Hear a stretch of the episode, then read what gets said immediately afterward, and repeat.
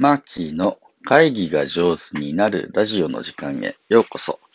皆さんおはようございます。2月24日水曜日の朝です。いかがお過ごしでしょうか？えーこの番組では、ファシリテーターの青木マーキーが、えー会議が上手になるコツを一テーマ10分で、お話をさせていただいております。えー僕僕はですね、毎日、あの、いろんな組織の会議、話し合いの進行役をお手伝いしています。ミーティングファシリテーターというね、お仕事で、ございます。あの、最近はね、もうほとんどオンライン会議の進行ばかりです。昨日もですね、昨日は東京の三鷹市というところのね、えーある公共施設の利用者の会議みたいな、まあ、立ち上がって、え4年ぐらいのですね、まあ、まだ比較的新しめの大きい施設があるんですけれど、えその施設の、まあ、ね、なんていうのかな、利用者さんが、あ今利用しててどんな気持ちなのかとかね、これからどうやって盛り上げていくのかなっていうふうなところを話し合うワークショップでございました。えー今日はですね、えー軽井沢の風越学園っていうところの、まあ学校、ああの、すごくね、面白くて新しい学校なんですけど、の理事会、評議員会があるので、そちらのファシリテーションを担当させていただきます。はい、えーっと、今日の話は何かというと、昨日ね、させていただいた、うん、そのね、三鷹市のお公共施設の話し合いなんですけど、これがね、まあまあ面白かったなというふうなところから、ちょっとお話ししてみたいなと思います。あのーまあ、東京三鷹市、僕実は淡路島に引っ越してくる前はね、東京と三鷹市民だったんですね。はい。えーで、住んでたこともあってですね、だいぶお世話になって、で、市の職員研修とかも実はちょっとお手伝いさせてもらっています。えーっと、三鷹市の市の職員研修にファシリテーションの研修っていうのがね、あって、それ10年ぐらい今もずっと担当させていただいているし、三鷹市でね、主任さんになる新任、主任研修ってね、まあ、ある程度の、あの職員さんからそう責任あるポジションに上がるときには必ずマーキーの研修を受けるっていう、なぜか、あー習慣になっていてですね、まあある程度以上の年の人もほぼ全員僕の研修を受けてるという、よくわかんない自治体でございます。えなので、あのーまあ、そもそも三鷹市ってね、市民参加の意識とか習慣とか文化っていうのは結構ね、しっかり根付いてきているところで、えー前の市長さん、清原市長さんというのも、えっ、と、市民参加のワークショップの中で生まれてきたようなね、市長さんだったりしたぐらいでございます。で、まあそういう三鷹市が、まあ、ね、あの、防災公園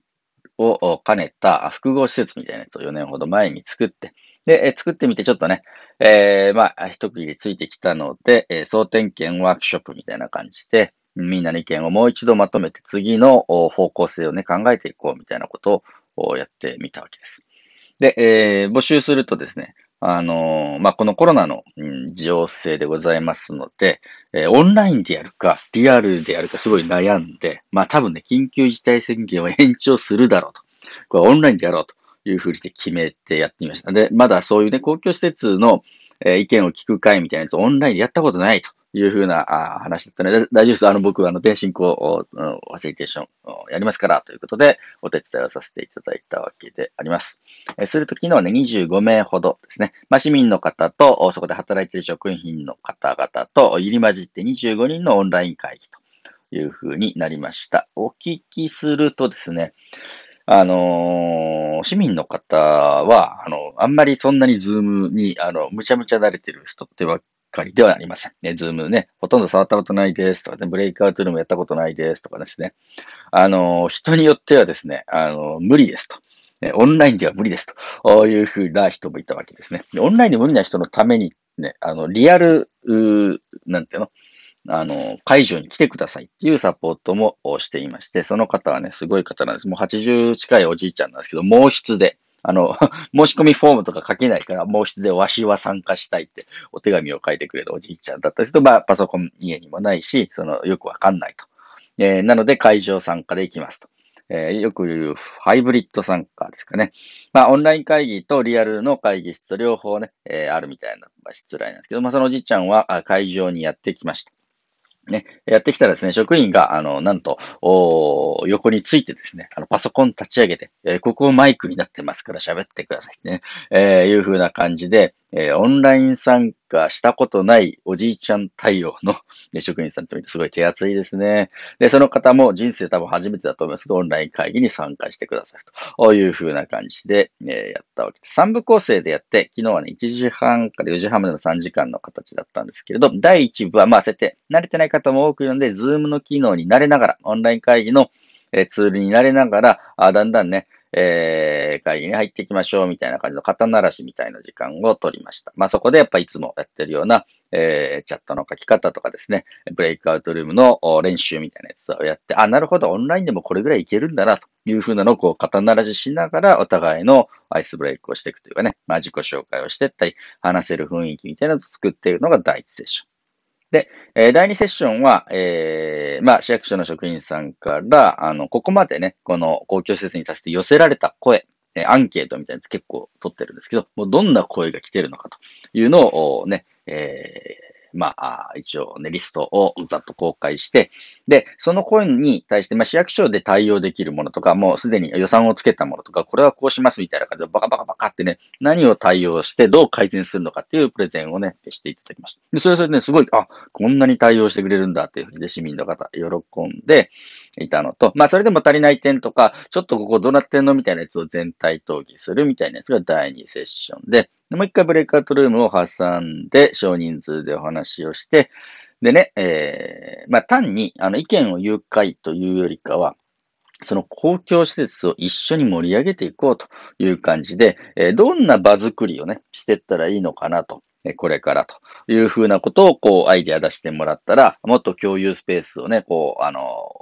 おしゃれなカフェみたいな食べれるスペースにしようとか、あそのプラザというね、施設全体の運営に市民が参加する仕組みを作んないといけないとかですね。えー、いろんな、あの、利用者がいるので、みんなが、あお互いのね、利用者の顔が見えるようなプラザ祭りみたいなやつをやったらどうかとか、いくつかのアイデアが出てきたので、まあ、それに、えー、分けて、一番関心のあるグループに移動して、まあ、移動式ブレイクアウトですね。一番興味のあるテーマに集合して話し合いをするっていうやつを、えー、やりました。結構面白かったですね。で、えー、まあ、投資で見ていただいている大学の先生がお一人いらっしゃって、その先生が最後3時間終わった後、オンラインでここまでできるんだと。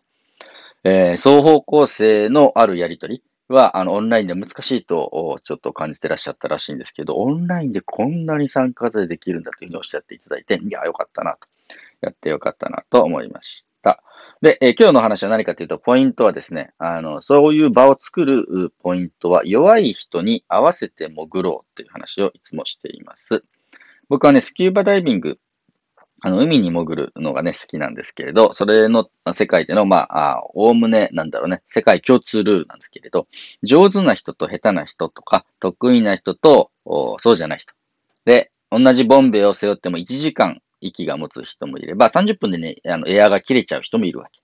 で、いろんなね、力量の人がいるんだけれど、基本は一番弱い人に合わせて潜るというのを大事にスキューバダイビングではしています。なんでかっていうと、同じ弁ンベスがありますよね。で、60分息が続く人と30分でその空気が切れちゃう人がいて、もし強い人に合わせてたらどうなるのか。え、30分であの空気が切れちゃう人が死んじゃうからですね。これは困るわけです。え、なので、その、まあ、今日どんなメンバーが来てるのかなって初めチェックをしたときに、一番経験が浅い人。とかですね、ブランクダイバーってね、久しぶりに潜る人、ドキドキしている人、えそういう人がいたら、その人が楽しめるようにダイビングしようねっていうのは世界共通のある種のね、えルールになってます。これは実は、ね、オンライン会議でもね、僕は大事にしたいなと思っていることで、 Zoom が初めてとか、あフォームも書けなくて毛筆で申し込んでくるとか、あいろんなね、あの、まだまだ慣れない方もいます。まあ、リアル会議でもですね、えー、その会議に対する知識や情報が少ないとか、お知り合いが少ないとか、えー、年齢が若いとか、一見、えー、ちょっと弱いかなと思ってる立場の人が